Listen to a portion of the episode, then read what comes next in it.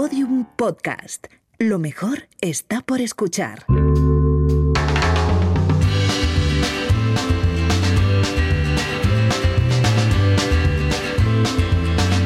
La redada.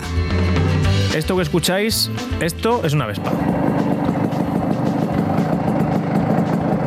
Y esto que vais a escuchar ahora también es una Vespa.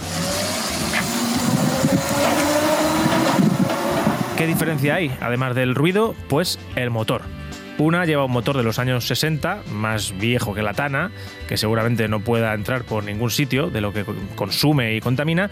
Y la otra, eh, que es exactamente la misma moto, puede ir por cualquier sitio.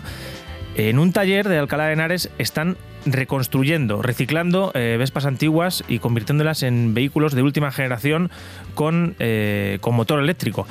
Efra es el fundador de UFO Garage y ya nos escucha. ¿Cómo se te ocurre esto de, de convertir motos mm, que son, bueno, digamos de combustión a, a eléctricas? Mira, eh, surge de la necesidad, una necesidad mía particular. Eh, siempre digo que los vehículos eléctricos me encantan, pero odio cómo funcionan. Y, y- y- sí, es verdad. ¿sabes? Creo que, que no hay no hay coches ni motos más chulos que los de antes, y sobre todo las Vespas, que son iconos como los escarabajos. Una Vespa siempre despierta simpatía, da igual quién la mire. Eh, pero son un absoluto desastre, las Vespas antiguas. Y dije, ostras, ¿cómo molaría tener este look, pero con un uso diario, moderno, con buenos frenos y ya puestos, ¿por qué no?, eléctrica. Y nada, y, y me, me lié la manta a la cabeza, empecé por, bueno, plantear un poco el proyecto sobre, sobre el papel. Dio la casualidad de que un amigo tenía un concesionario de motos, tenía una moto eléctrica allí, y dije, ostras, ¿me dejas, me prestas esta moto un par de días que la voy a desmontar parcialmente y veo qué compatibilidades hay con una Vespa antigua y vi que era posible, no fácil, pero sí posible, y me lié con ello y, y mira, ahora mismo tengo dos hechas funcionando y, y, en orden de uso. Oye, ¿y cuánto tiempo te lleva, mm, digamos que al final es eh, rehacer una de estas motos por dentro? Eh, imagino que lleva un trabajo de ingeniería eh, complicado. Es un trabajo importante de ingeniería, de artesanía, de adaptar piezas que nada tienen que ver con una Vespa, sobre todo mucho trabajo de chapa, porque las Vespas son un chasis autoportante, con lo cual todo lo que tocas es metal y, y claro, hay que hacer ahí un trabajo de chapa y de, y de tetris y de soldadura bastante importante. Y encima tenemos una, una dificultad añadida, que es que la mayoría de las Vespas de los años 60, la que más, la que menos, tiene la chapa un poco dañada. Entonces, bueno, es todo bastante complicado y encima artesanal, pero, pero esto también es lo que lo hace divertido. Eh, Efra, ¿y cuánto, cuánto cambia un vehículo de estos cuando pasa de ser de combustión a, a eléctrico? Porque claro, una Vespa ya es un- una moto muy particular, que tiene unos equilibrios muy particulares. No sé si al, al convertirse en eléctrica eh, pasa a ser otra cosa a la hora de conducirla. Totalmente distinta. Una Vespa, como bien dices, tiene el motor colgado a la derecha. Con lo cual, y además es, es, es típico ver una Vespa antigua circulando y va un poquito desequilibrada. Tú vas como sentado de lado, la Vespa tiene como unos grados de inclinación. eh, es rara, es una moto rara. Pues en este caso se queda totalmente equilibrada porque el motor, la unidad de, de impulso está metida en el propio buje trasero y luego a cada lado de, de esta, digamos debajo de los cófanos, van las baterías. Entonces pasa a ser un vehículo con el centro de gravedad en el centro del chasis, bastante más bajo por cierto, y luego además de esto lleva buenos frenos, lleva frenos de disco delante y freno de disco detrás, eh, con lo cual dinámicamente cambia para mejor, pero muchos puntos. A ver, alguna pregunta ya referente a- al mundo de la autonomía, porque claro, ahora vemos una Vespa del año 60 o 70 en un, en un paso de cebra que te echa todo el humo negro en la cara y, y claro, la que tú haces eh, ni echa humo y, no- y tampoco tiene que ir a la gasolinera. Eh, ¿Cuánto tiempo, cuántos kilómetros puede hacer una Vespa de estas? Mira, tiene una autonomía de 40 kilómetros por batería y lleva dos. Está bien, ¿eh?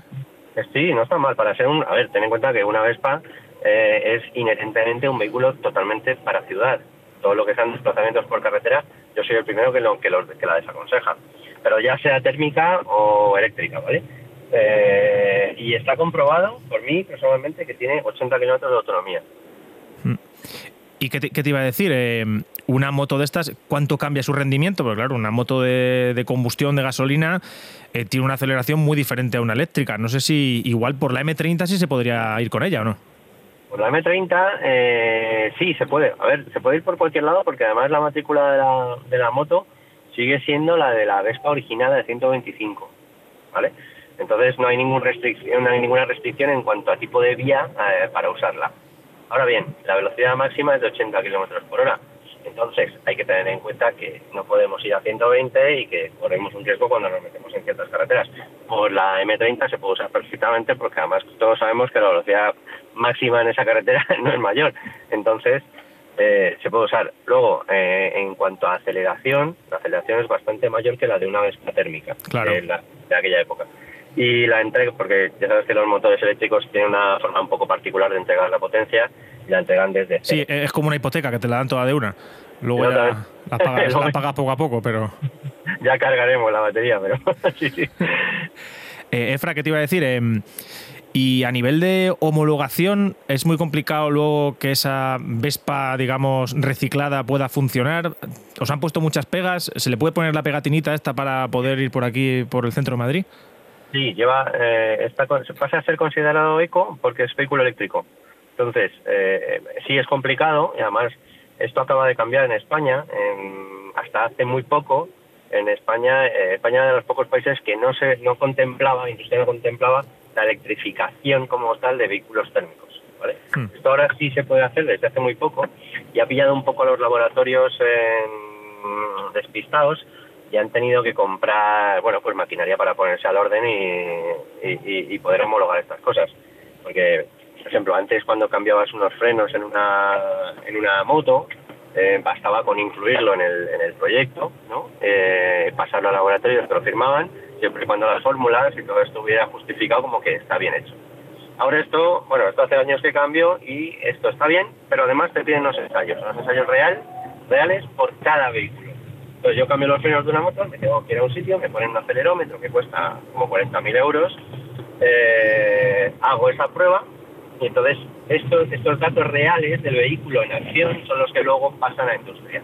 Pues en caso de las estas eléctricas ha pasado lo mismo.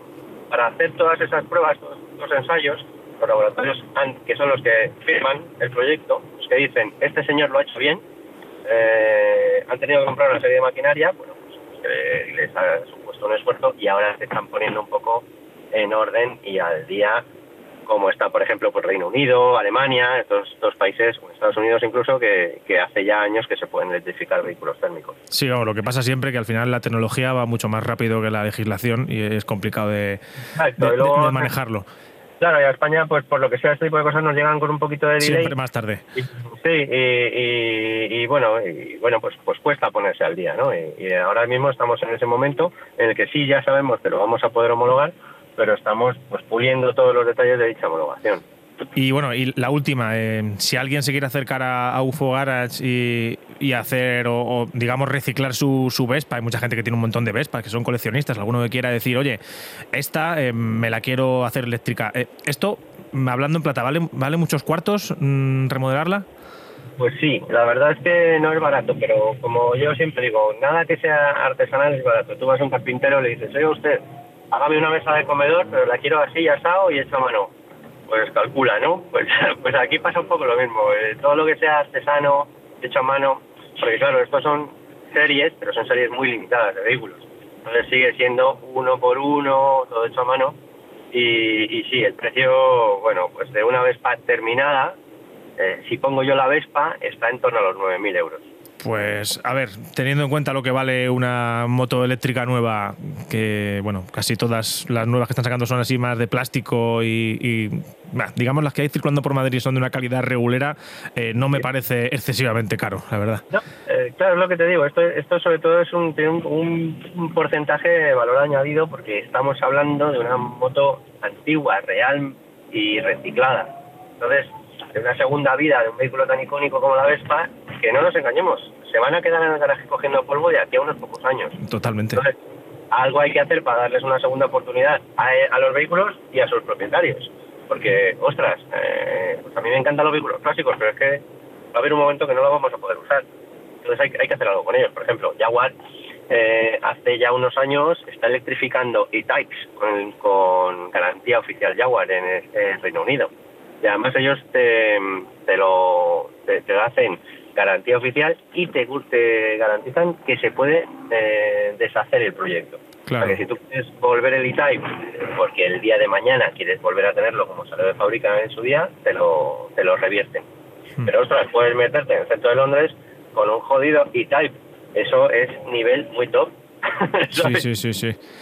Eh, pues Efra, fundador de UFO Garage y bueno, y creador de esta idea tan fantástica de, de remodelar y reciclar Vespas. Eh, gracias por estar en la redada y nada, que, que siga bien y que vaya mucha gente allí a, digamos, a modernizar sus vehículos. Ahí estamos. Muchas gracias a vosotros por haceros eco de estas cosas que siempre viene bien. Un abrazo. Un abrazo grande. Bueno, pues hasta aquí el podcast de hoy. Pero antes de marcharnos, electrificar. La verdad es que habiendo escuchado el podcast se me ocurren unas cuantas cosas que quiero electrificar en mi vida. Una de ellas es el, el tarro de las galletas de mi casa, pues me estoy poniendo muy ceporro y si está electrificado, pues a lo mejor me cuesta más acercar la mano. Y las otras dos cosas que me gustaría mucho electrificar son, y las llamo cosas, son a Juan y a Lucía. Porque la verdad es que últimamente consumen, consumen mucho y me da igual un poco acortar su autonomía. Total, hacemos tres podcasts a la semana, no, no es tal. Y como trabajamos en Madrid Central, pues me vendrán mejor si están electrificados. Un saludo de Lucía Taboada, Juan López y Juan Aranaz. Adiós. Todos los episodios y contenidos adicionales en laredada.com. Síguenos en Twitter arroba redada y facebook.com barra laredada podcast.